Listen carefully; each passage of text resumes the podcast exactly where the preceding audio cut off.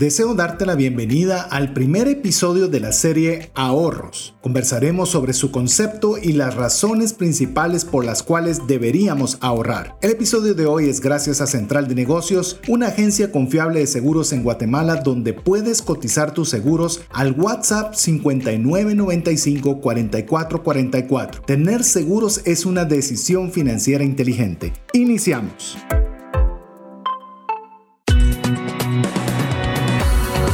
Mirada va más allá de los límites naturales. Nuestro objetivo, darte herramientas que puedan ayudarte a tomar decisiones financieras inteligentes. Somos trascendencia financiera.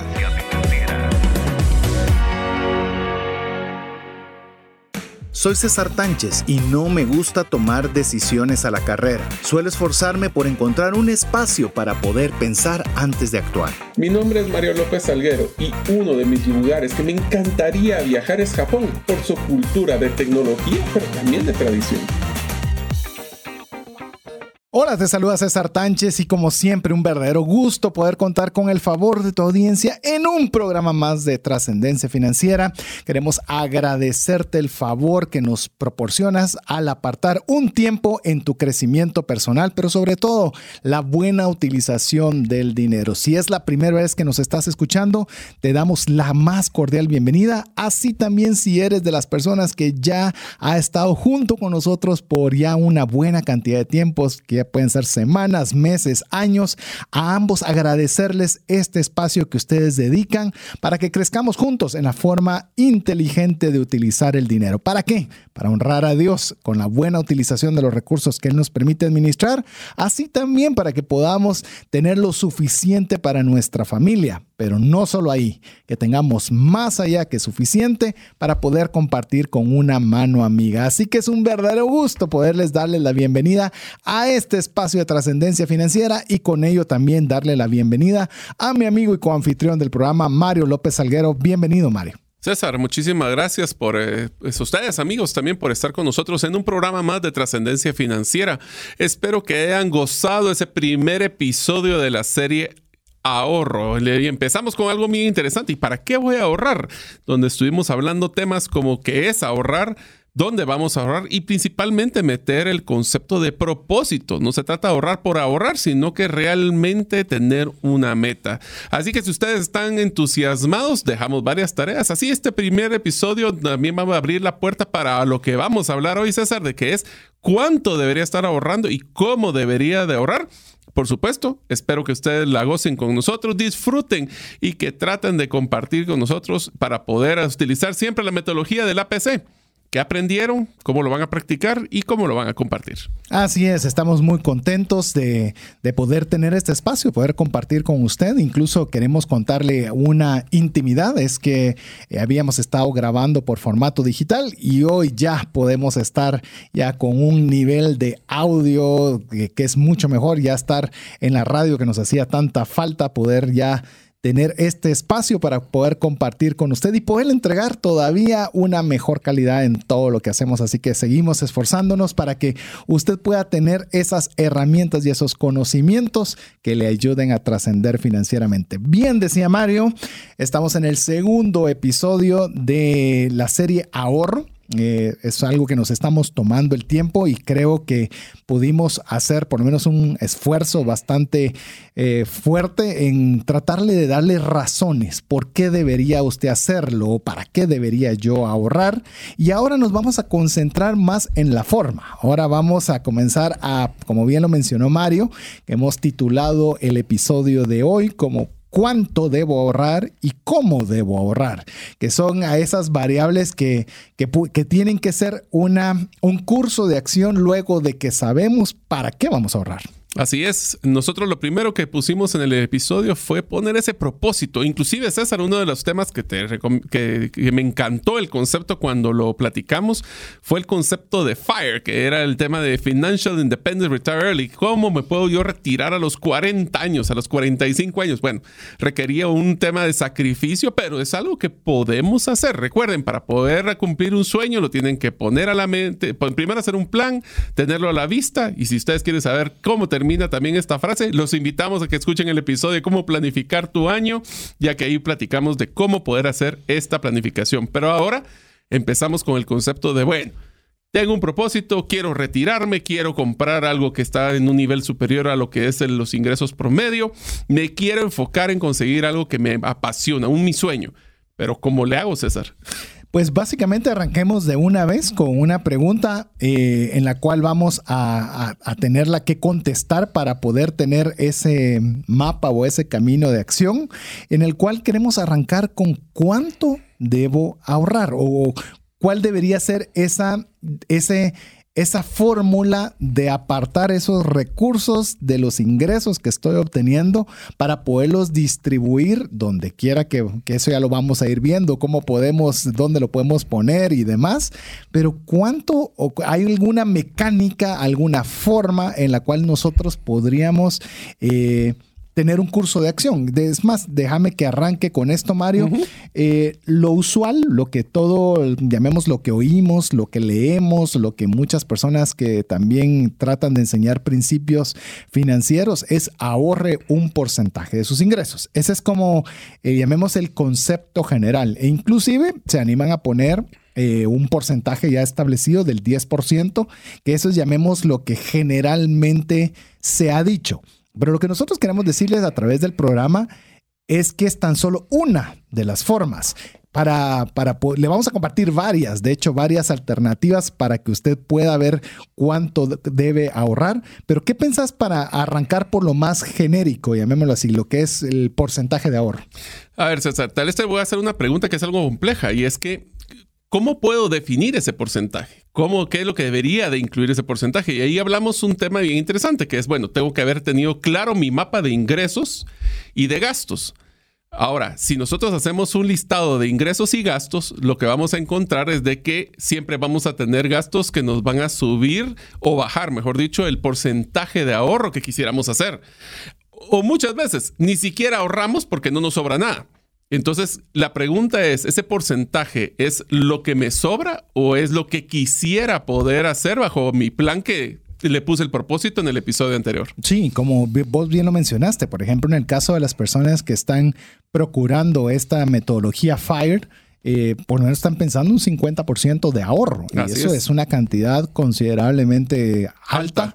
Eh, que llamémosle, si usted es un jovencito y no, les, no, no tiene que pagar casi nada y ya tiene un ingreso, pues sí le animamos a que procure eh, llegar a eso con todas sus fuerzas, pero tener razón, dependiendo qué, qué objetivo y dependiendo disponibilidades, el porcentaje va a ser un porcentaje mayor o un porcentaje menor en experiencia, la enorme mayoría de personas no ahorra el 10% de sus ingresos, ahorra mucho menos o nada. Entonces yo creo que incluso cuando se pone el tema de porcentaje, yo creería que es ya per se es una meta ambiciosa.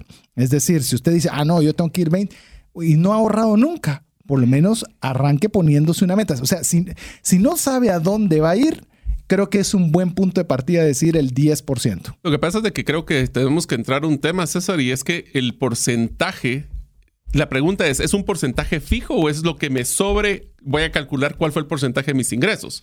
¿Qué quiere decir?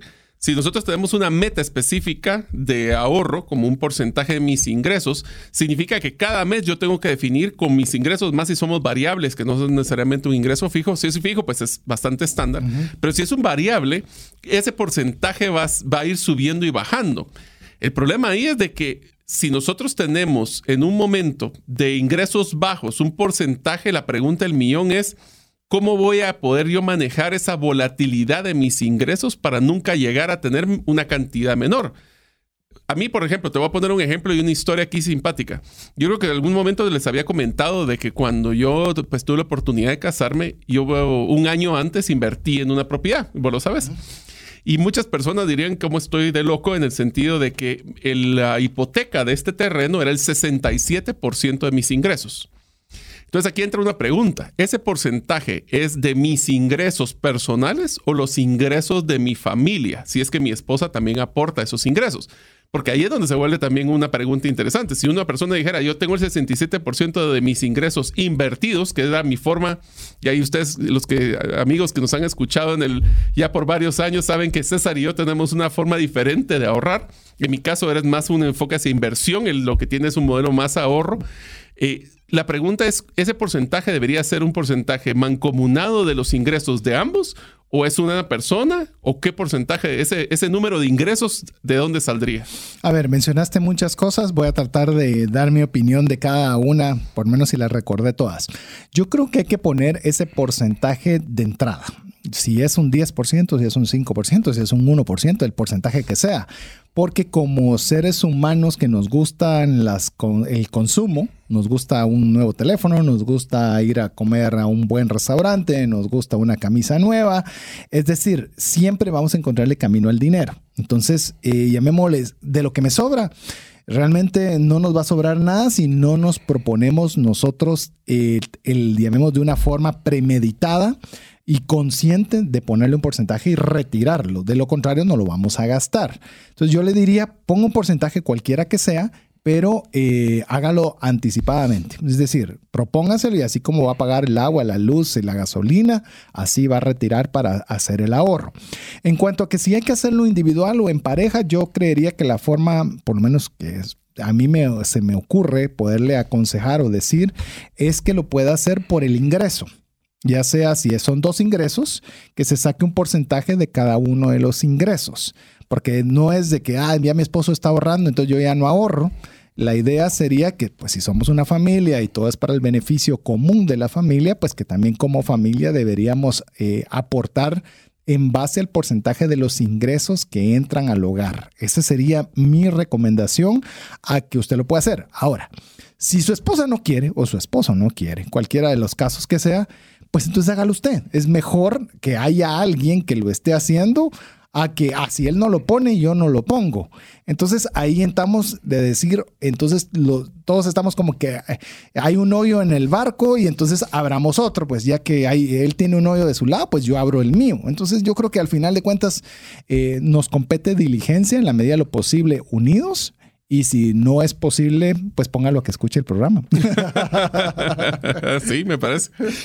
Le mandamos copia del, vínculo del podcast para que se lo pueda mandar a su esposo. Me parece muy buena idea. Así es, aprovecho para decir que si usted quiere recibir el podcast directamente a su WhatsApp, lo que tiene que hacer es parte de la comunidad de trascendencia financiera, mandándonos un mensaje al más 502 59 19 05 42. Ahí usted nos envía un mensaje y guarda ese número entre sus contactos y así usted recibirá el eh, vínculo para que usted pueda escucharlo despacio en la comodidad de lo que usted se encuentre haciendo. Así que estamos hablando cuánto debemos ahorrar. Ya hemos conversado eh, sobre la temática de ahorrar un porcentaje, pero esa no es la única. Es quizás la que a veces consideramos que es la única, pero realmente no lo es. Hay otra que es una, esta, esta otra metodología o esta otra forma me gusta mucho, que es que ahorremos una cantidad específica de dinero. No tiene nada que ver con porcentaje. Porcentaje es gano mil, voy a designar 10%, ok, de esos mil voy a ahorrar 100. No,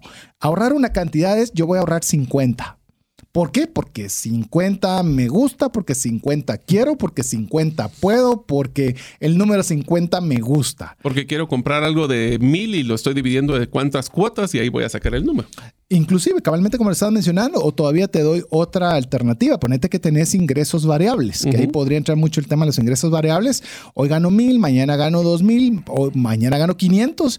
Yo lo que voy a garantizar es que hayan 50 cada mes. Ya después, si gané más, qué bueno, tengo más para gastar o para lo que fuera, o ahorrar para algún otro mes que yo prevea que no pueda tener tantos ingresos, pero al menos nos quitamos esa presión del porcentaje, porque es muy fácil en un ingreso ingreso variable cuando los ingresos van a la alza. Pero cuando los ingresos van hacia la baja, pues obviamente hay compromisos que hay que adquirir y pone mucha presión sobre esto. Pero si usted aprovecha poner una cantidad que sabe que no importando si sube o si baja, usted va a tener acceso, le va a dar descanso. Mire, el ahorro lo va a liberar no debe esclavizarlo. Entonces tenemos que buscar la forma en la cual se nos sea más fácil, de acuerdo a nuestra personalidad, de acuerdo a nuestra idiosincrasia, para que lo podamos efectuar a largo plazo.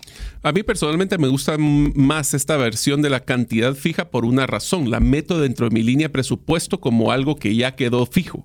Es predecible, sé que va a estar ahí, sé la cantidad, porque en un variable puede ser que hoy, hoy es 5, mañana es 10, aquí ya sé que son 50 lo meto dentro de mi presupuesto, sé que lo vamos, y cuando entremos a cómo les vamos a dar varias estrategias de cómo esa cantidad puede ser que ni siquiera la volteamos a ver, pero lo interesante es de que es algo que es predecible. Es algo que vamos a poder mantener constantemente y que sabemos. Ahora, esto se vuelve, como hablemos de ingresos variables, se vuelve más difícil cuando bajan, más fácil cuando suben, pero por lo menos ya estoy claro que es una línea de mi presupuesto no negociable. La palabra no negociable es donde se vuelve complicado porque es muy fácil de saber que existe esa cuenta de, donde estamos ahorrando y que de repente salió un imprevisto y es lo primero que voy a entrar. Entonces es bien importante que si es una cantidad, tengamos la disciplina de poder ahorrar, porque ahí es el, el decir que no a algo hoy. Recuérdense que esto fue el episodio del que vimos anterior. El decir que no a algo hoy, que esos 50 no los voy a gastar en ir a comer, los voy a disfrutar con un sí en el futuro, con algún tipo de propósito que queríamos hacer el ahorro. Inclusive esta es la forma en la cual, eh, llamemos, los sistemas financieros están establecidos.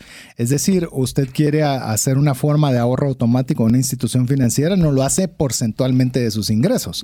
Usted le dice a la institución financiera, quiero que me descuente 50, que me descuente 100 o quiero aportar a A o B.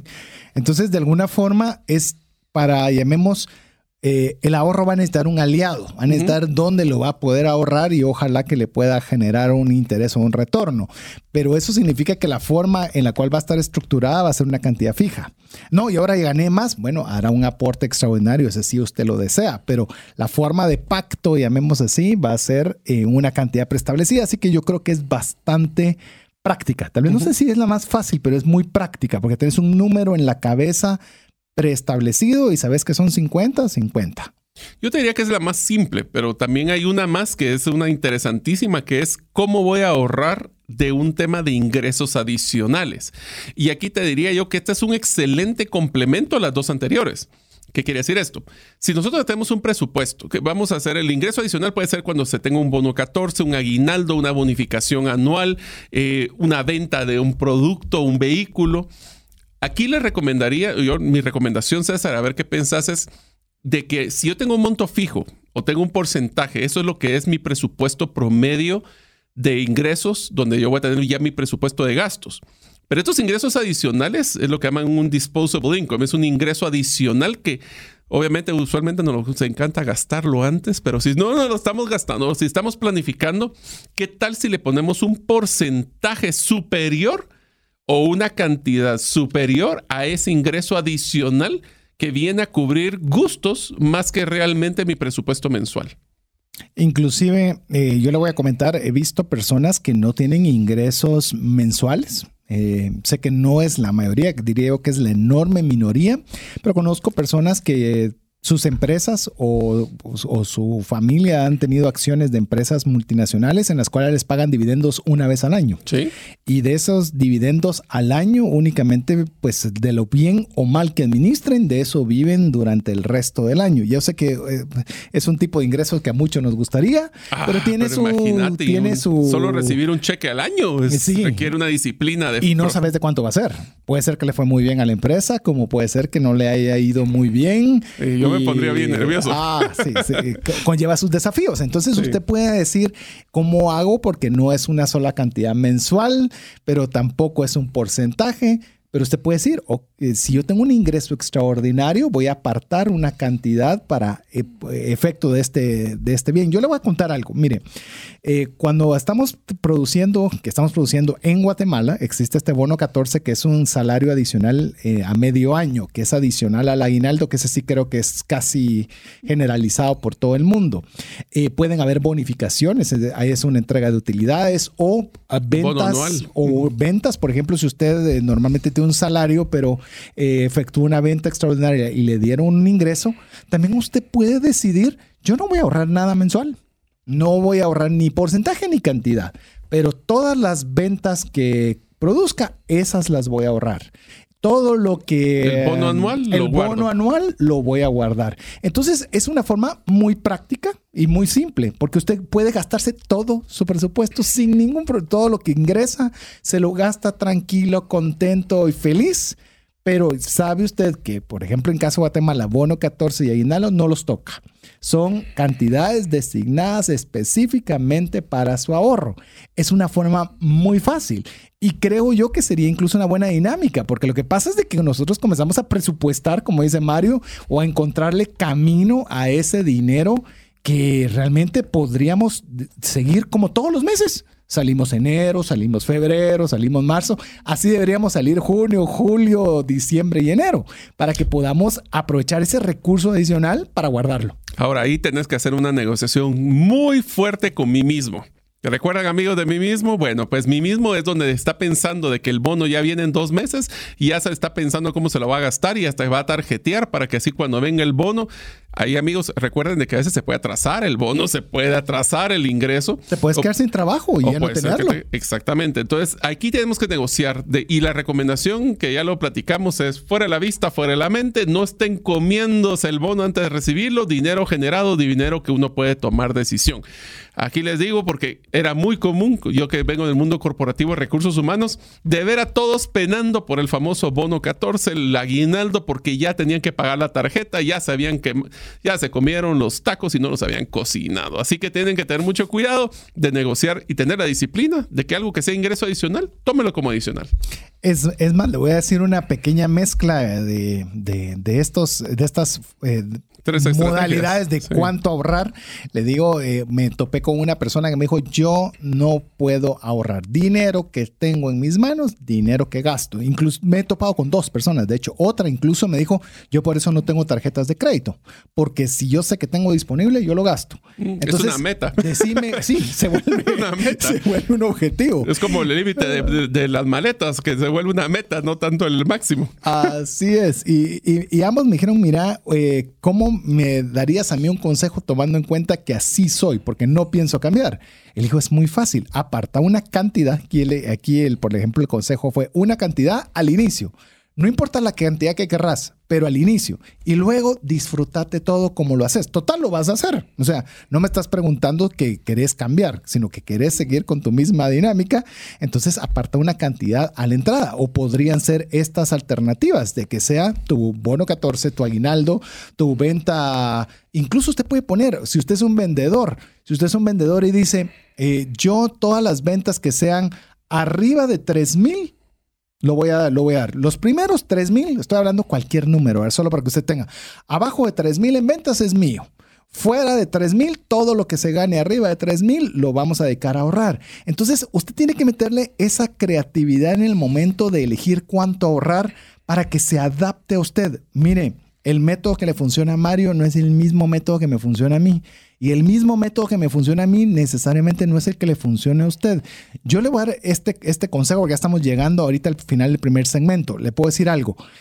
Haga el que le funcione a usted a largo plazo. Por eso es que cuando te dicen ahorre 10%, eh, digo yo, ese es, es algo, llamemos es un estándar bueno pero no se limite a eso. Adáptese al que usted considere que es favorable para usted. Inclusive, si recuerda, César, el concepto de las alcancías. Las alcancías famosas era de que todo dinero, yo, yo esa alcancía para mí siempre fue una muy buena estrategia porque dinero efectivo que tenía en la bolsa, dinero efectivo que me gastaba. Entonces lo que empecé a hacer es a mantener menos efectivo en la bolsa, ingresándolo a una, a una alcancía. Sabía de que no iba a utilizarla hasta que fuera realmente el momento de donde ya lo había llenado. Entonces, en la estrategia que a usted le guste, ya le vamos a hablar de varias estrategias en los próximos segmentos del episodio de hoy, pero empiecen pensando cuál sería ese número mágico que a ustedes les gustaría ahorrar cada, cada mes o cada año. Y eso podemos tenerlo ya para poder saber cómo hacerlo. Es más, te voy a dar una más y con esto nos vamos a ir a la pausa, que esta se me había olvidado incluirla, pero con lo que mencionaste se me ocurrió. Hágalo al azar. ¿Qué le, cuando, ¿Qué le digo al azar? Cada billete de 20, en Guatemala tenemos una denominación de 20, cada billete de 20 que yo reciba se va para ahorrar. ¿Cada cuánto le van a dar el de 20? No lo sabe, pero usted sabe que todo billete de 20 se va para ahorrar. Todas las monedas, que es lo que usualmente a veces agarramos las monedas y las utilizamos para comprar el café.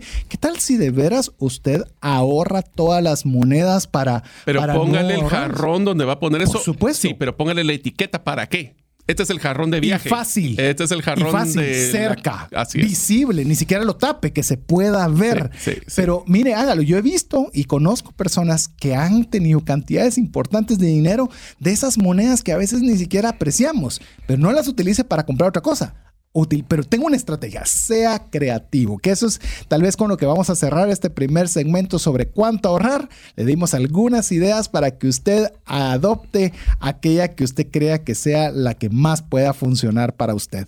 Pero mientras eh, vamos a nuestro siguiente segmento, queremos recordarle que usted sea parte de la comunidad de trascendencia financiera, escribiéndonos un mensaje al WhatsApp más 502 59 19 05 42 y recuerde guardar ese número dentro de sus contactos así usted puede garantizarse de recibir información que pueda ayudarle a trascender financieramente. Estamos en breve con usted. ¿Te gustaría aprender a invertir en criptomonedas y también a realizar una estrategia de inversión? Te animo a llevar los cursos que hemos desarrollado con este tema en herramientasprácticas.com. Hola, te saluda César Tánchez y deseo animarte a invertir en tu educación financiera. Te recomiendo adquirir el libro Más rápido y más lejos en sus finanzas, en el que obtendrás un mapa de 5 pasos para tener una vida abundante y feliz. Solicita el tuyo al 4236-0263 o si vives fuera de las fronteras de Guatemala, puedes adquirirlo en formato digital o físico por medio de Amazon. Decisiones financieras diligentes que honran a Dios y provean recursos para nuestras familias y prójimo. Queremos agradecer cada uno de esos mensajes que usted nos envía al WhatsApp más 502 59 19 05 42. Si usted todavía está pensando escribirnos y dirán ni lo van a leer, no vale ni la pena, hágalo. Aquí Mario es testigo que cada mensaje que se toman el tiempo de contarnos algún testimonial, cómo algún consejo les fue de ayuda, cómo han implementado alguna idea, algunos desafíos que han tenido y los resultados que han tenido. La verdad que nos da gasolina. Le digo, eh, esto, a mí me encanta la radio. Le voy a decir, tengo la oportunidad de estar, de compartir en televisión, de poder tener un poco de tema de también de, de lo que es eh, los medios escritos, pero a mí me encanta la radio. Pero ¿sabe qué es lo curioso de la radio? Es que dependemos de que usted nos escriba para ver si estamos llegando el mensaje como deberíamos llegarlo con el mejor de los esfuerzos. Así que vos, Mario, tenés que validar que lo que estoy diciendo es cierto. Se los pongo así, amigos. Nosotros inclusive, aunque no nos escriban ahorita que nos están escuchando en el programa, si no nos escriben después, lo utilizamos hasta motivador. Cuando sentimos que ah, tanto ejercicio, tanto trabajo, tanto contenido, solo nos escuchamos un mensaje donde dicen gracias, sí me da valor, sí le estamos sacando provecho, sí estoy utilizando el APC y lo estoy practicando y compartiendo. Eso es la gasolina que nosotros necesitamos para poder seguir adelante. Así que gracias. Sí, eh, les puedo decir que hay veces recibo eh, dentro del... Nosotros enviamos el, por lo menos los vínculos del podcast para que las personas puedan escucharlo y en la comodidad de tiempo y lugar que prefieran. Pero a veces recibimos esos mismos vínculos al teléfono, al WhatsApp del programa. ¿Qué significa? Que está haciendo ese APC parte de su vida, está compartiéndolo, porque se lo manda toda su base y en toda su base estamos nosotros, lo cual nos valida de que usted también se está uniendo a esta labor. Esta labor no solo es nuestra, esta labor lo necesitamos a usted. Si usted cree que algo de todo lo que podamos compartir a través del programa es de bendición, eh, súmese. Súmese, súmese. Necesitamos su ayuda. Necesitamos que este mensaje llegue a su familia, a sus amigos, a sus compañeros de trabajo y no lo podemos hacer solo, lo necesitamos a usted. Así que, bueno, eh, queremos agradecerle entonces nuevamente cada uno de esos mensajes. Le recordamos una vez más, WhatsApp más 502 59 19 05 42. Estamos en el segundo segmento del segundo episodio de la serie Ahorro, en la cual recién hablamos de cuánto ahorrar. Solo para darle de una, una forma muy sumaria, le, le, dimos la, por lo menos las ideas o sugerencias, que lo haga a través de un porcentaje, que lo haga a través de una cantidad que lo haga todos los ingresos o alguno de sus ingresos adicionales. Y el cuarto, que fue que lo haga de forma creativa, que lo haga por una denominación específica, un billete o una moneda en particular. Lo importante es que usted busque cuál es la forma más fácil para usted de ahorrar. Pero esto, Mario, eh, eh, como lo mencionamos en el programa, no solo es cuánto. Ahora viene una de, de las preguntas claves cómo ahorrar. Mm. Y te diría que para no solo el tema de cómo ahorrar, sino que hemos hablado de querer ponerle meta a este ahorro, pero realmente, ¿cómo deberían de ser las metas? Y aquí vamos a entrar una metodología donde nosotros podemos también empezar a definir metas, pero el cómo ahorrar es también muy importante. Para esto, yo creo que la creatividad, el entusiasmo, lo que me haga clic a mí nos va a ayudar. Entonces, ¿qué me es el primer método?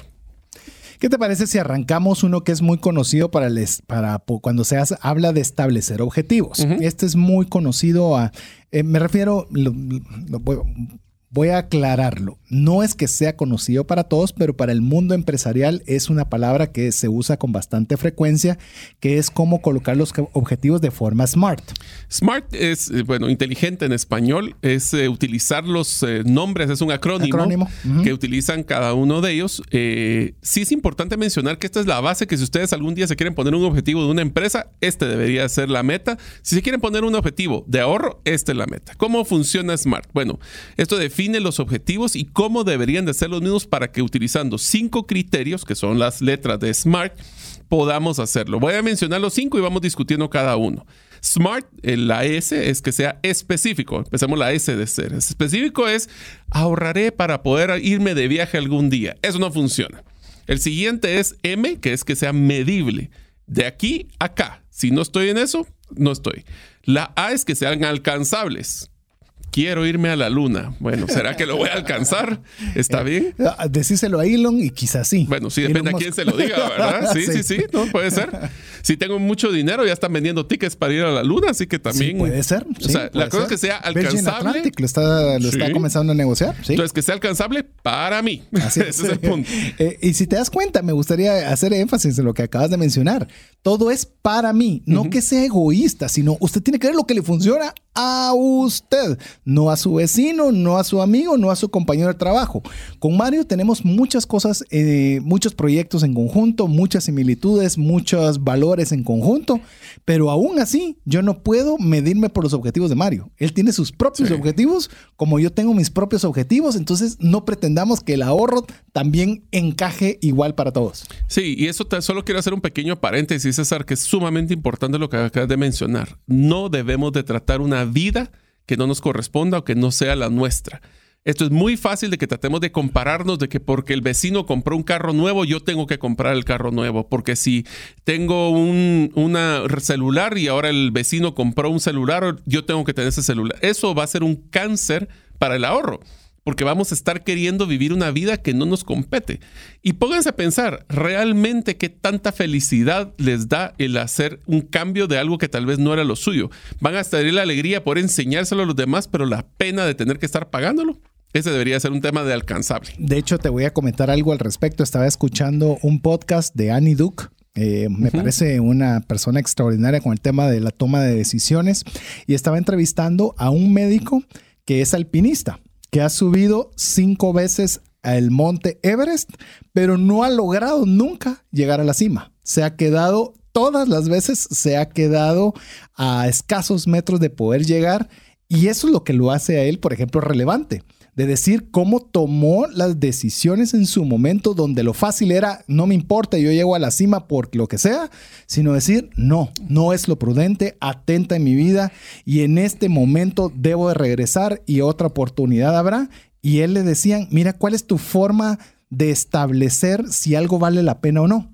Y él dijo, si yo hago algo y nadie se entera y todavía sí lo quiero hacer, ese es mi filtro. Y me gustó mucho esa frase y por eso ahorita que vos lo comentabas, el tema de no vivir vidas de otras personas, dije yo, ¿cuánto dejaríamos nosotros de gastar? ¿Cuánto dejaríamos de hacer si nosotros partiéramos de ese mismo parámetro. Lo haría aunque nadie me vea, porque es algo que me realiza a mí. Pero muchas veces nosotros mm. tenemos el espejo contrario. Quiero que me vean exitoso, entonces tengo este teléfono. Quiero que me vean productivo y tengo esta computadora. Quiero que me vean como alguien que le va muy bien, quiero este vehículo. ¿Y, ¿y será que tomaríamos esas mismas decisiones si nadie lo ve? La verdad es que yo solo ah. complementaría ese comentario, César, con el hecho de decir la satisfacción, cuánto tiempo me va a generar satisfacción y cuánta pena me va a generar el pagar este tipo de cosas. O sea, ¿será que la emoción del celular nuevo me va a durar los 18 meses que me va a tocar financiarlo? ¿O será que lo voy a tener ya los 12 meses, ya lo tengo, ya siento que viene el siguiente y así me voy a mantener? Ese carro tal vez que me está saliendo tanta pena pagar mensualmente porque se me subió el doble la cuota, ¿realmente era la diferencia o era el punto A, punto B y yo solo quería hacer un, el show para una persona que posiblemente esa persona ni le interesa? Y ni se percató. Y, y, más que percató, realmente es una persona, usualmente tratamos de impresionar a las personas que no son relevantes en nuestra vida, que ahí empieza el siguiente acrónimo de la R que es relevante. Y todavía te voy a decir algo, perdona que nos quedamos, eh, que haga otra pausa ahí, eh, aunque puedas pagarlo puede ser que eso no te traiga a vos ninguna satisfacción. Voy a mencionar un ejemplo.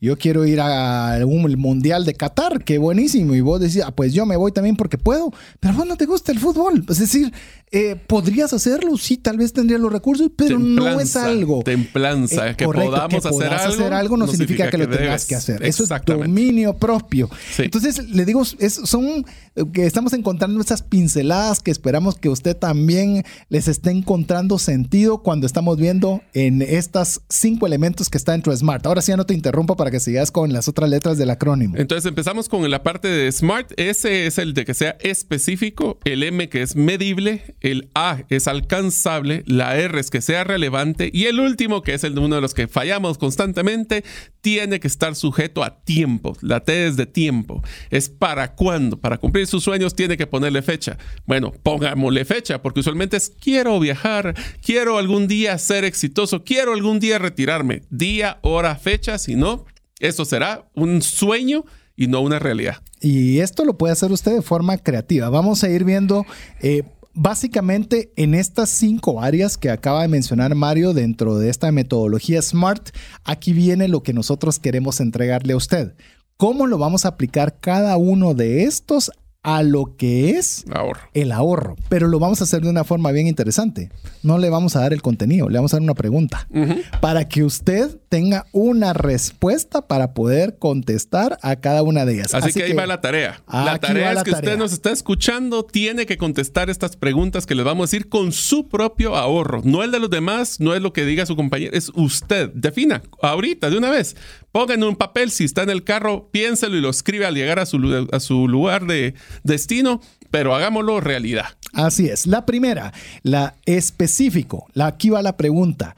¿Cuánto necesitamos ahorrar? Es una pregunta que usted literalmente tiene que hacerse. Ya le dimos algunas formas de, de, cuánto debe usted ahorrar, pero ahora usted tiene que ponerle un número. Ya no basta solo decir, ah, debería ahorrar. ¿Cuánto?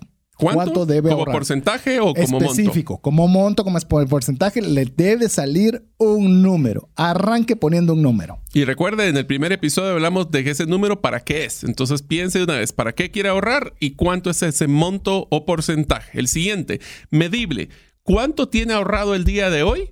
¿Y a cuánto quiere llegar? Porque una cosa es lo que estamos ahorrando mensualmente, pero es si lo quiero medir es que estoy en 10 y quiero llegar a 50 de dónde a dónde quiero llegar. Si no, simplemente es ahorrar, pero no tiene un propósito. Así es. ¿Cómo vamos a dar el seguimiento al dinero ahorrado? Es decir, ya Mario le mencionó, tiene que llegar de 20 a 50. Ok, ¿cómo lo voy a medir? Es decir, ¿qué instrumentos voy a ver para poder medir el avance. Recuérdese que lo que no se mide no existe. Si usted no está viendo los avances, no se va a poder motivar. Y ahí ese es el tema, motivación, César. Ahí tenemos que poner y les vamos a dar una recomendación. Cuando decida de dónde a dónde, póngalo en un papelito, ponga a sus hijos o usted mismo y ponga un tipo termómetro donde va a poder irse premiando, reconociendo y felicitando porque esta semana debería de juntar uno.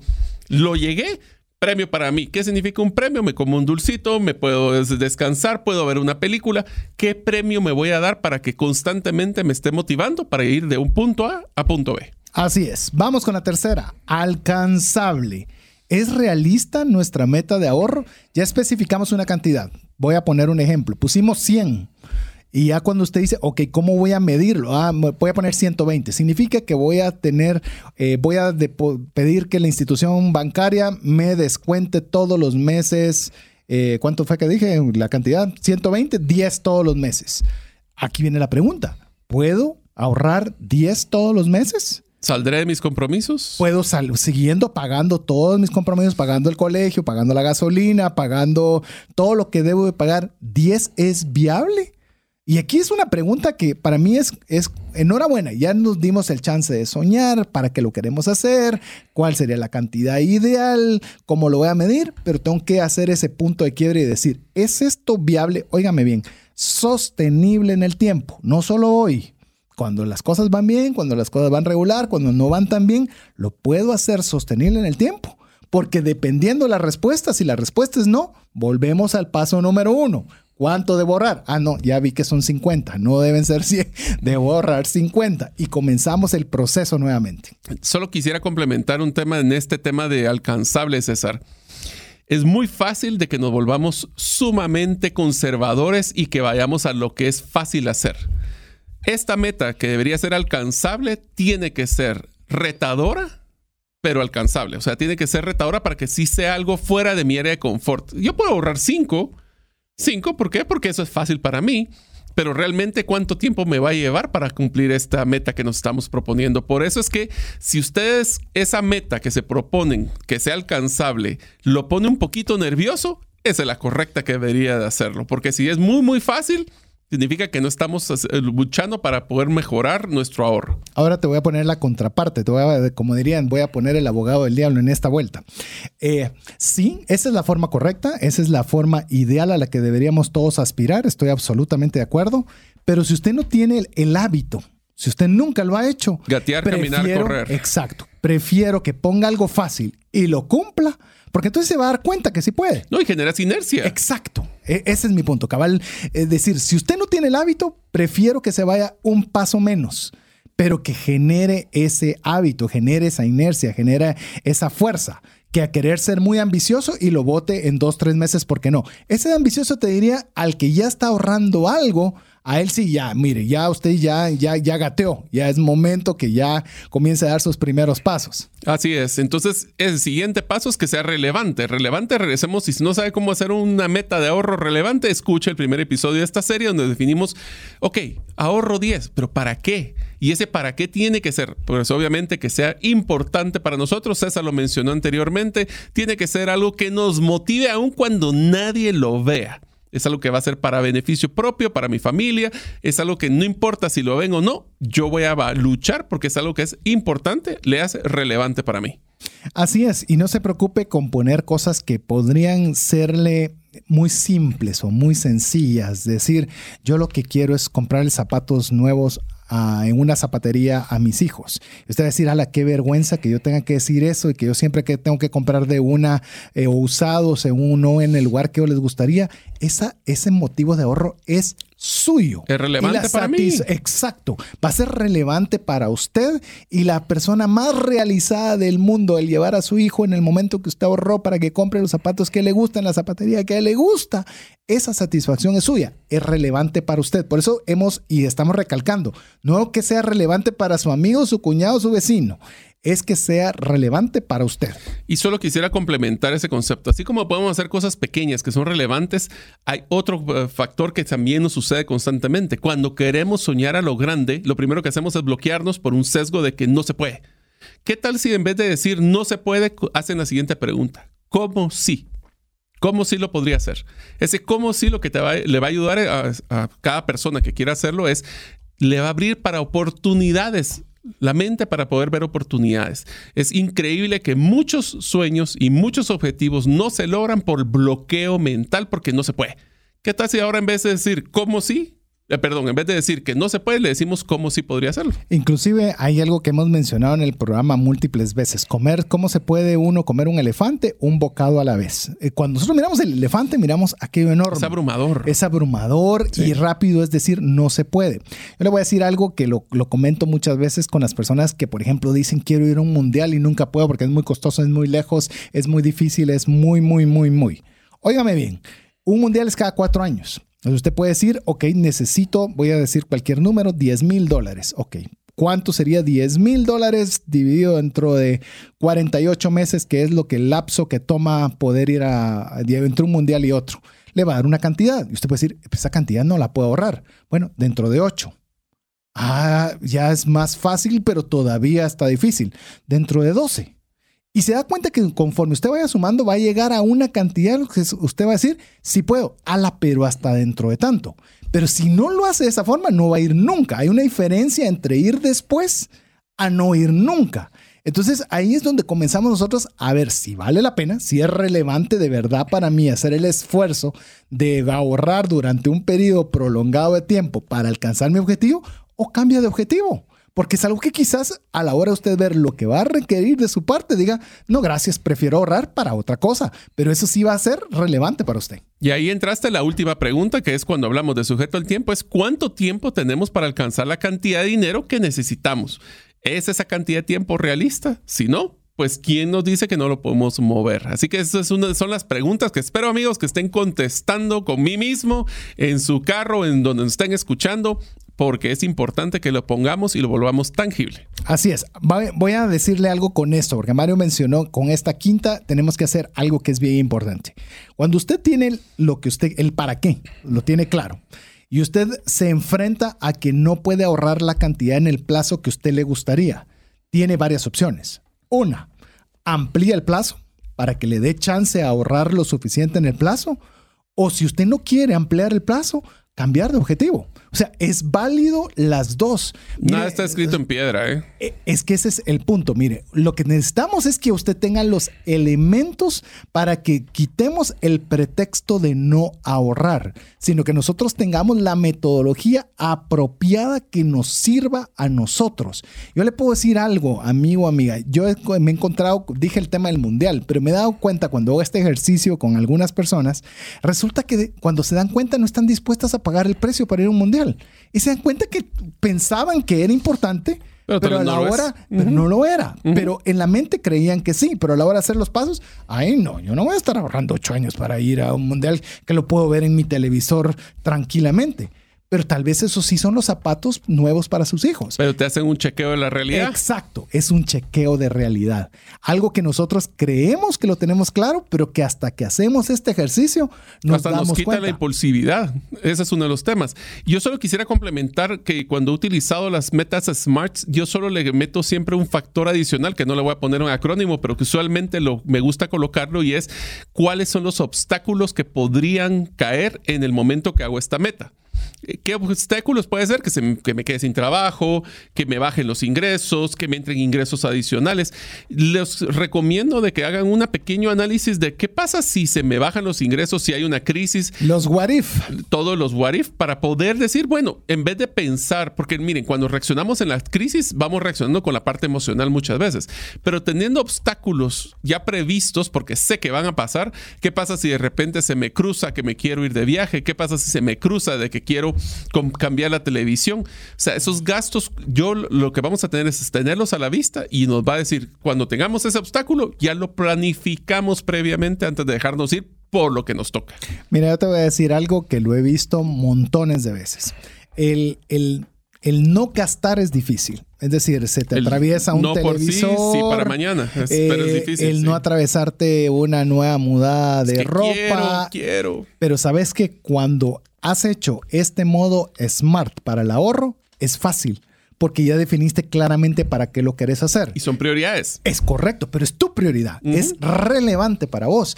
Entonces, suponete que el mundial sí es algo a lo cual querés ir. Suponete que ese sí es el punto clave y te ofrecen un televisor a cuotas, decís no ¿Por qué? Porque quiero ir al mundial. el mundial más importante que la tele. Es correcto. Entonces no es dejar de comprarme algo, sino es este recurso lo estoy utilizando para aquello que me encanta y me apasiona. Regresamos al punto. Decir que no a la tele es decirle sí al mundial. Así es. Eso es algo que nosotros tenemos que tener claro cuando nosotros estamos haciendo este plan Smart. Así que le repetimos de una forma muy rápida, si querés, Mario, las preguntas junto con cada uno de estos elementos SMART para que las personas lo puedan tener claro eh, antes de pasar al siguiente método. Entonces, el específico es cuánto necesito ahorrar. El medible, ¿cómo vamos a hacer? ¿O cómo le voy a dar seguimiento para ese dinero? ¿De qué punto a qué punto vamos a llegar? ¿Alcanzable? ¿Es realista para nuestra meta de ahorro? ¿Lo vamos a poder cumplir?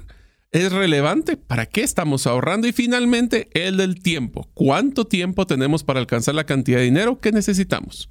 Y ya todavía Mario, si se recuerda, le sumó una coquetería más. ¿Cuáles son esos obstáculos, ¿Cuáles son esas oportunidades que pueden atravesar en el camino? Ya viste, hicimos uno nuevo, Smarto. Smarto.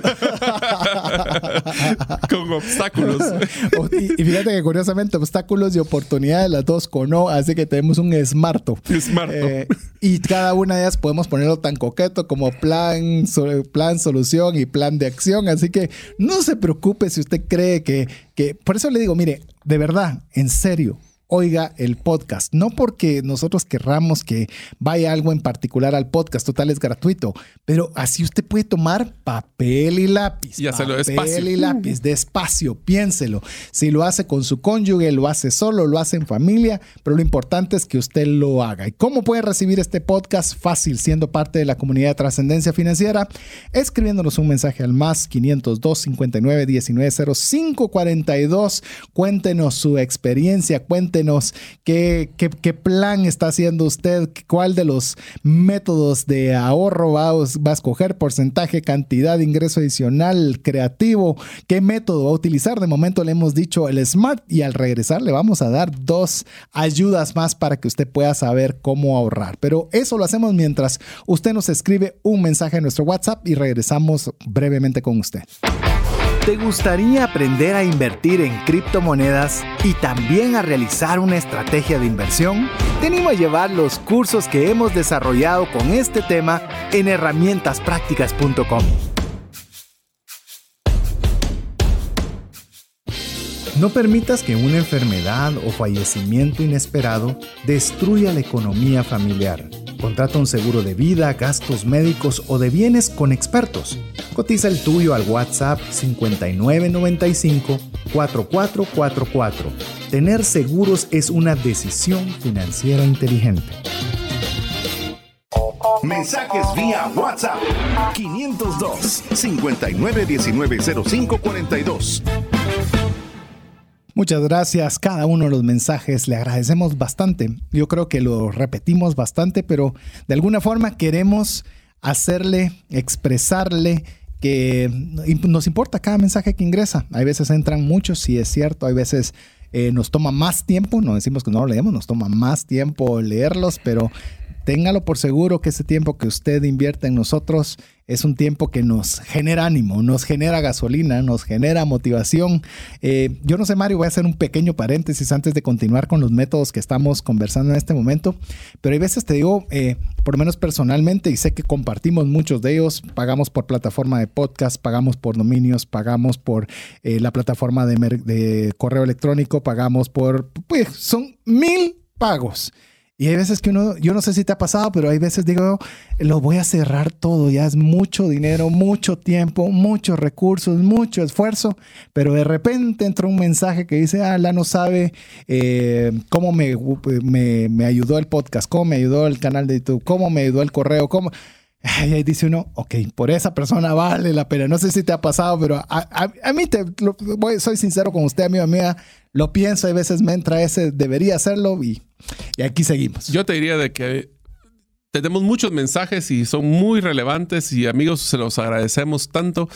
Pero yo hay uno que marcó mi vida, que fue el del, el del maestro. Sí. El del maestro, pues si usted no sabe qué estamos hablando, es un maestro que nos estaba contando que escuchaba el podcast cuando tocaba caminar, porque no era ni siquiera andar en vehículo, ni moto, ni nada, caminar desde su casa hasta la escuela y él nos agradecía porque era cómo él podía aprender mientras estaba caminando, que eran varios kilómetros para llegar a su escuela y todo lo que él logró obtener. Dije yo, ahí con eso me echó gasolina para llenar el tanque un buen rato, pero sí, ese tipo de historias son buenas. practicaba el APC porque lo que él aprendía era lo que le iba a contar o enseñarle a sus compañeros en esa escuela. Le tomaba una hora, una hora y media caminando poder llegar. Así que sí, los leemos, nos incluso tenemos, bueno, no vamos a entrar a todos esos detalles, pero también la señora que le gustó el ejemplo del crochet que vos estabas mencionando, del cual hizo una forma de ingreso adicional. Y y no sabe, nos alegra muchísimo. Así que gracias a usted por ser parte de la comunidad de trascendencia financiera. Si usted se considera miembro de la comunidad de trascendencia financiera, usted se tiene que unir con nosotros en el APC. Usted debe no solo aprender, debe poner en práctica y ayudarnos a compartir. Solos no podemos, y no es un partido político. ¿Y qué tal si entonces le ponemos la meta a nuestra comunidad de que lo que aprendieron hoy, el famoso SMART, qué tal si hacen su SMART y lo comparten con la próxima plática con su familia? Si están en un almuerzo, decirles, miren, aprendí esto y ustedes cuánto están ahorrando. O sea, volvamos el modelo de ahorro algo que sea atractivo para todos. Así es, así que le estamos eh, el día de hoy conversando de algunas ideas de cómo poder estipular una cantidad de dinero para ahorrar y ahora estamos viendo algunos métodos. Ya desarrollamos el método SMART el cual si usted eh, recién está sintonizando, le animamos a que retroceda a través del podcast y pueda escucharlo completamente para que usted pueda tomar con papel y lápiz, anotar cada una de las respuestas a estas preguntas. Pero hay una metodología que también, eh, te soy franco Mario, ha sido una que quizás eh, es la de moda. Así como te mencioné el 10% de porcentaje que deberías ahorrar, la de moda, por lo menos en Estados Unidos, es esta. Se llama 50-30-20. Esa es una metodología que se le atribuye al libro All Your Worth. ¿Cuánto es todo tu valor? ¿Sería en este caso? Sí, todo tu valor. La The Ultimate Lifetime Money Plan. Es la última, el plan máximo, último de cómo poder manejar tu dinero en tu vida. La autora se llama Elizabeth Warren, es una senadora de Estados Unidos y experta en derecho de insolvencia. O sea que está viendo el lado oscuro de la moneda. Así es. Donde están todos los que quiebran y todos los que les ha llevado pues tener retos de su vida. El texto se basa en más de 20 años de estudios y promete simplificar enormemente el presupuesto familiar. Ahí vamos a entrar ahora qué significa el 50-30-10, pero también ayuda a poder tener un plan claro de cómo ahorrar para el futuro. Así es, se volvió famoso y de allí en adelante pues se volvió como el método 50-30-20. De allí cada quien puede ponerle sus colores y sabores. Recuérdese que estamos rompiendo uno de los principales paradigmas del ahorro debe ahorrar el 10% de sus ingresos y no pasa, no importa qué pase, usted tiene que ahorrarlo. No, buscamos formas en las cuales se puedan apegar a su realidad. 50, 30, 20 es la propuesta. Vamos a ver en qué consiste y usted puede ir variando los porcentajes conforme usted los considere. Pero ¿qué te parece, Mario, si describimos qué significa el 50, 30, 20? Ok, el 50% es de que los ingresos totales que yo obtengo el 50% lo voy a utilizar para nuestras necesidades básicas. El 30% para ocio y gastos prescindibles. Prescindibles. Y 20% para el ahorro. Pero este mismo 50, 30, 20 tiene algunos cambios también que creo que vale la pena que los mencionemos estando en la radio que estamos. Pues mira, yo te voy a, yo te voy a contar por lo menos, aquí vienen las variables. vamos a entrar al método y te vamos a entrar a las variables. Yo, por ejemplo, eh, eh, particularmente, y es como enseño a mis hijas, en que podamos apartar una cantidad. En este caso, nosotros damos una, un 10%, que es un diezmo, 10% y un 5% a generosidad, porque es parte de lo que llamemos mi estructura familiar, personal. Si usted la quiere adoptar y copiar, genial pero que usted la pueda ir acomodando dentro de estas particularidades de cómo va a distribuir sus ingresos. Yo le voy a contar algo que aprendí de un buen amigo que quizás usted tal vez, tal vez lo ha escuchado también compartiendo temas de finanzas, se llama Daniel Herbruger, y él dijo algo que para mí eh, me hizo tener claridad sobre una temática en cuanto a distribución. Y me dijo algo que, que se lo quiero compartir hoy a usted. El problema, me dijo, no son los ingresos, perdón, no son los gastos variables. El problema para tener más o menos flexibilidad o libertad del dinero son los gastos fijos. Porque por más que querrás, si tenés gastos fijos altos, tu flexibilidad es baja, tu posibilidad de ahorro es baja, porque los variables los puedes modificar. Decís, ya no quiero Netflix, lo quitas y no se muere tu mundo si quitas Netflix. Pero la renta no puedes decir, o la hipoteca no la puedes o quitar. O la televisión que saqué a cuotas. O la televisión que sacaste a cuotas, o los pagos mínimos de tus tarjetas de crédito, que son cantidades que debes pagar o debes de pagar.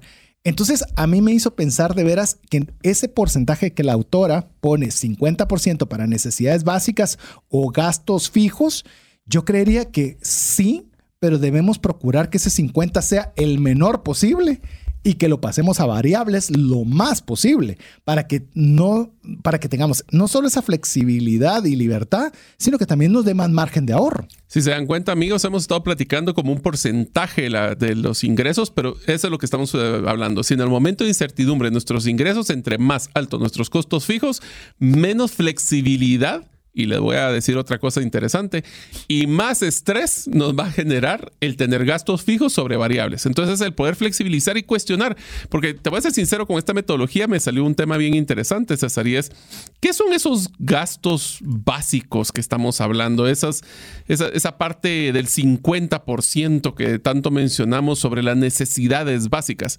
¿Qué realmente es la necesidad básica? Obviamente, techo, comida, pero Netflix es necesidad básica. Es más, mencionaste algo que es bien interesante. Por ejemplo, una necesidad básica hablaste de vivienda. ¿Vivienda donde estoy? ¿O podría estar vivienda en otro lugar a otro precio, a otra forma de vida? Es que tengo que vivir en tal lugar porque ahí está la gente que, es equivalente a mí. ¿Será que esa es la vida que debería estar pagando? Exacto. Entonces, cuando hablamos de necesidades básicas, a mí tal vez, y, creo que es un muy buen punto, Mario, más que necesidades básicas, lo pusimos así porque así es como lo puso la autora y obviamente darle su derecho de autoría, pero a mí me gustaría más tu gasto fijo. Es decir, eh, si yo estoy pagando, voy a hablar una renta de dos mil, pero yo no, ya tengo todos mis, todo mi presupuesto ajustado y no encuentro dónde ahorrar, pues tal vez me puedo pasar a un lugar donde la renta sea 1500. Y esos 1500, si no me repercuten en más gasolina, en todos esos factores que pueden ser el cambio de una locación a otra, te van a dar un espacio a ahorrar. Te voy a poner un ejemplo, César. Muchas veces hemos encontrado áreas de oportunidad de ahorro que no las aprovechamos por inercia. Un ejemplo, cuando nosotros tenemos ya hijos, y voy a poner el ejemplo en mi casa, de que tenemos una hija de que pues próximamente va a pasar a estudiar en la universidad, pongámosle que se va a ir a vivir a otro país, solo por ejemplo voy a quedar con una casa sumamente grande. Así es. ¿Y será que voy a necesitar tanta casa? Pero hay muchas personas que por la inercia, porque algún día tal vez algún hijo va a regresar, vamos a tener todos los cuartos disponibles. ¿Realmente es necesario? ¿O saldría tal vez más barato cambiarse de casa a un apartamento o a una casa mucho más pequeña en un lugar más cercano tal vez al trabajo en vez de tener una casa grande más lejos?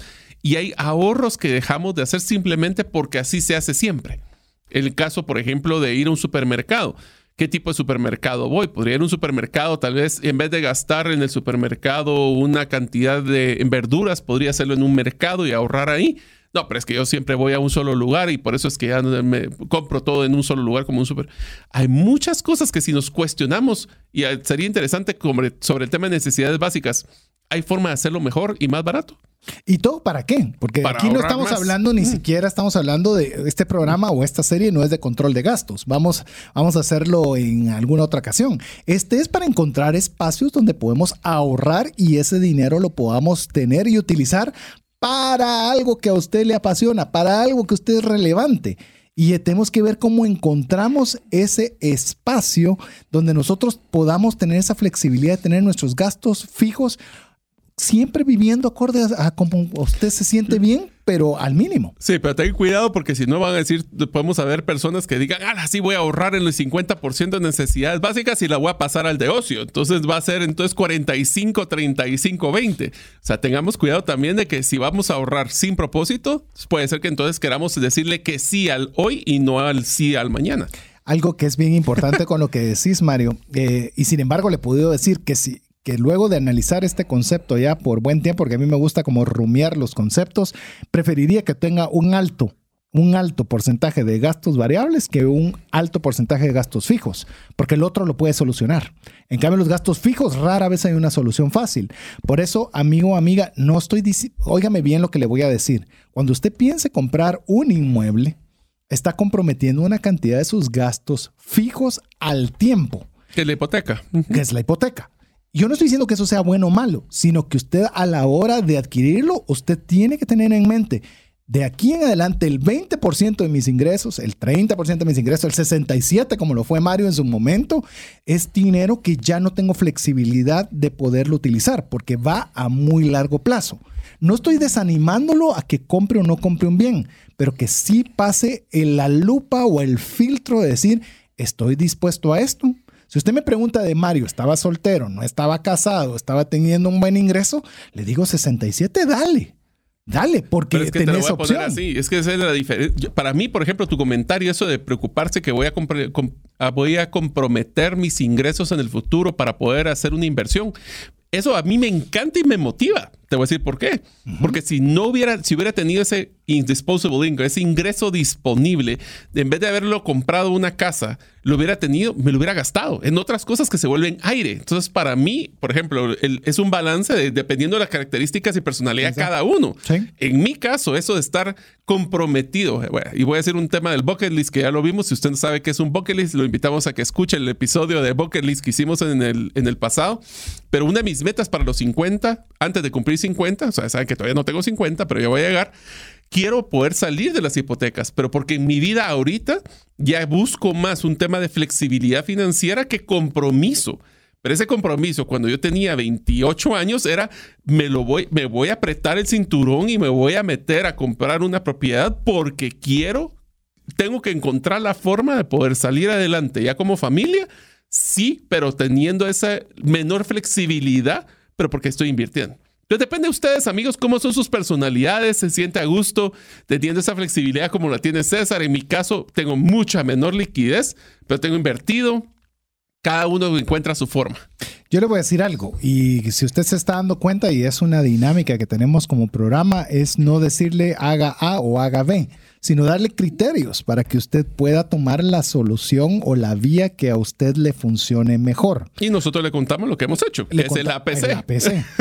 lo que sí le voy a decir como experiencia, como un educador financiero, es si usted no está seguro que puede seguir el camino que utiliza Mario, no lo siga. No, pues. Porque ese camino no es para todos. Ese camino es, eh, yo conozco a Mario, es una de las personas más tenaces que yo conozco y a él esa motivación le anima a abrir más empresas, le anima a generar más ingresos, pero muchas veces no podemos tener o no tenemos esa opción si tenemos un salario fijo, por ejemplo.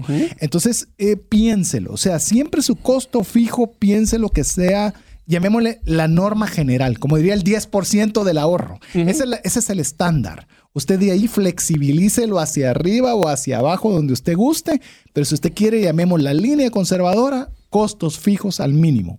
Ese es, llamemos, el general. Pero, ¿qué tal si hacemos una cosa, César? ¿Qué tal si ya que nos gusta, y bueno, a mí especialmente me encanta ponerles tareas? Amigos, ¿qué tal si ustedes encuentran su porcentaje? ¿Qué tal si ustedes agarran, en sus, agarran sus gastos del último mes y definan, suponiendo de que quieren poner ese 20% de ingresos, primero, ¿cuánto están ahorrando actualmente? La mayoría nos van a decir que poco o nada.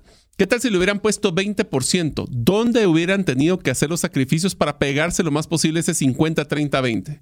¿Y qué tal como ahí solo con eso van a poder identificar muchos gastos que tal vez ustedes no se han dado cuenta o pueden ver áreas de oportunidad?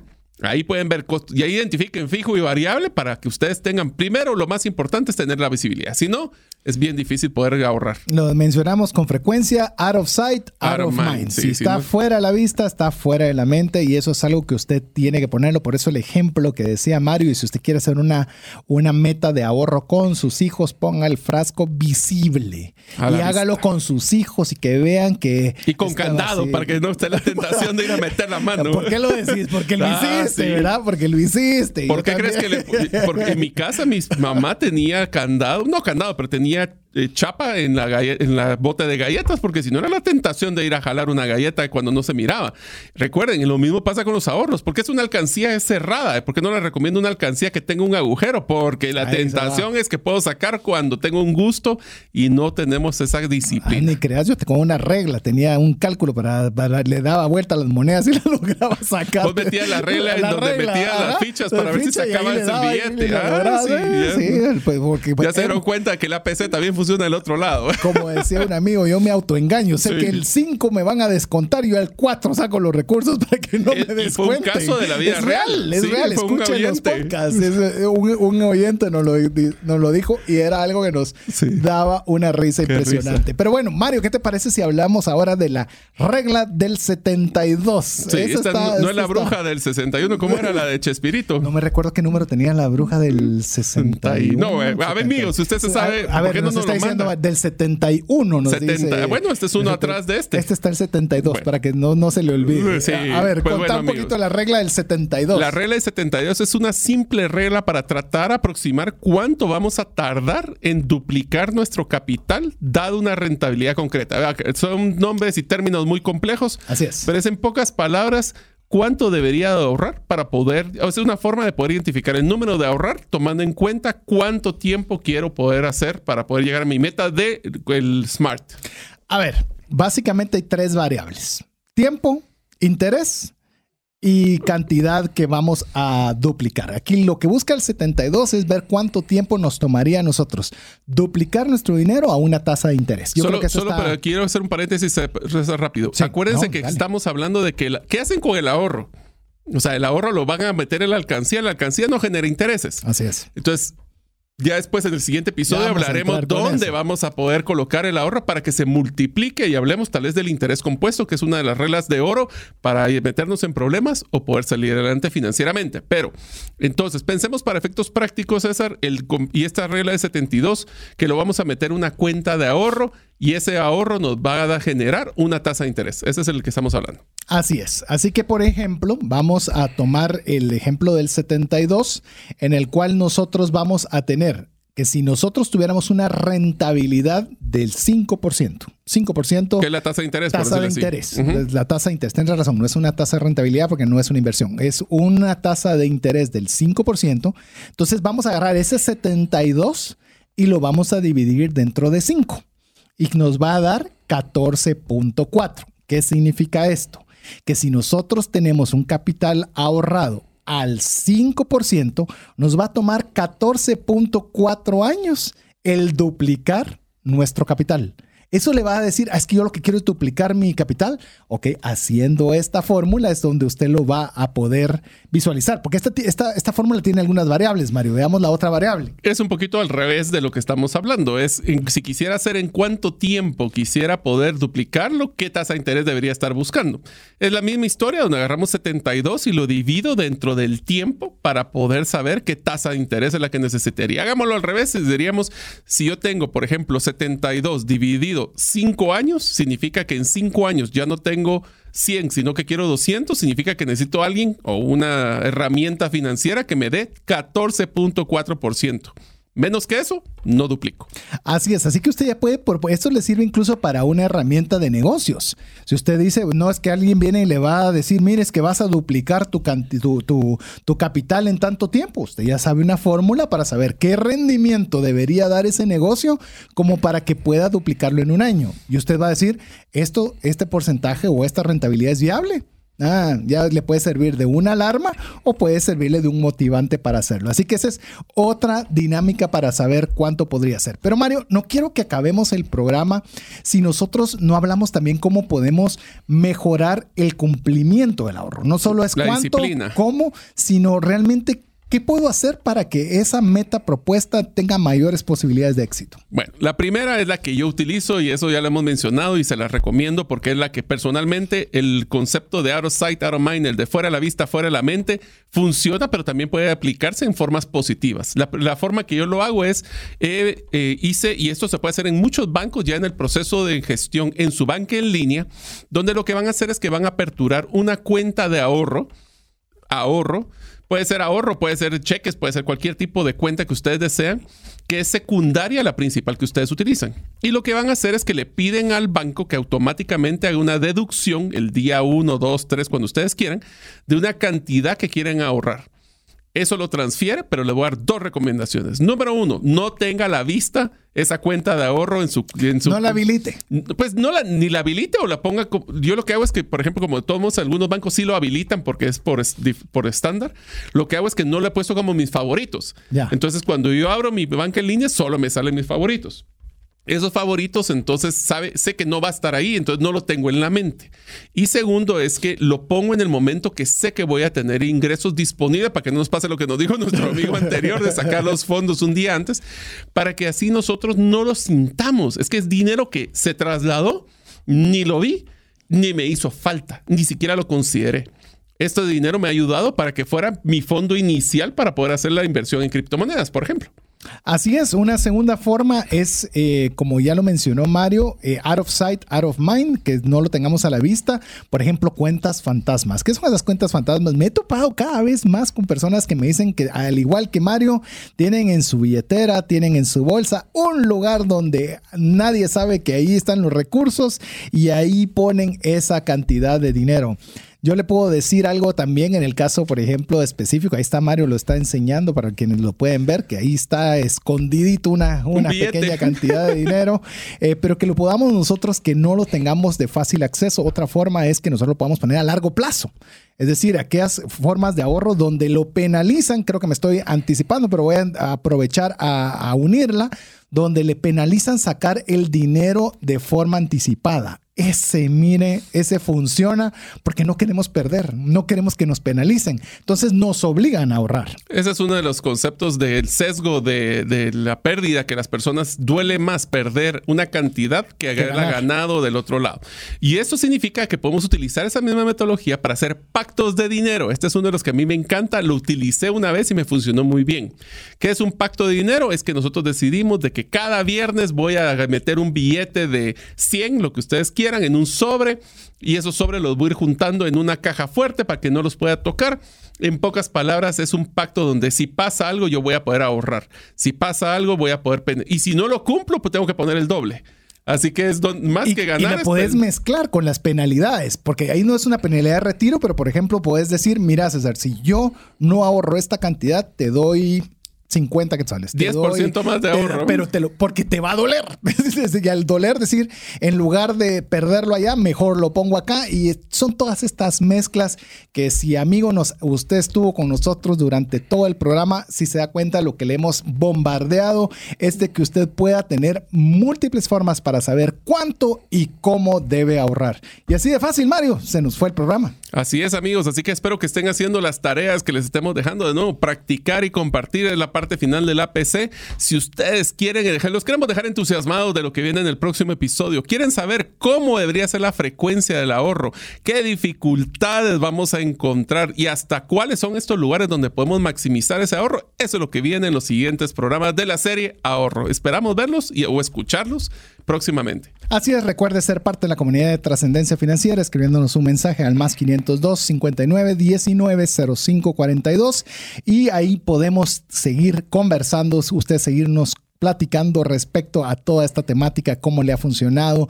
si ha tenido alguna experiencia positiva o hay algo que no le funcionó bien y que quisiera compartirlo, también es bienvenido. Así que en nombre de Mario López Salguero, Jeff en los controles, su servidor César Tánchez, esperamos que el programa haya sido de ayuda y bendición. Esperamos contar con el favor de su audiencia la próxima semana, si Dios así nos lo permite. Mientras eso sucede, que Dios le bendiga. Esto es todo. Esperamos contar con el favor de tu audiencia en un programa más de Trascendencia Financiera. Esta es una producción de iRadios Guatemala Centroamérica.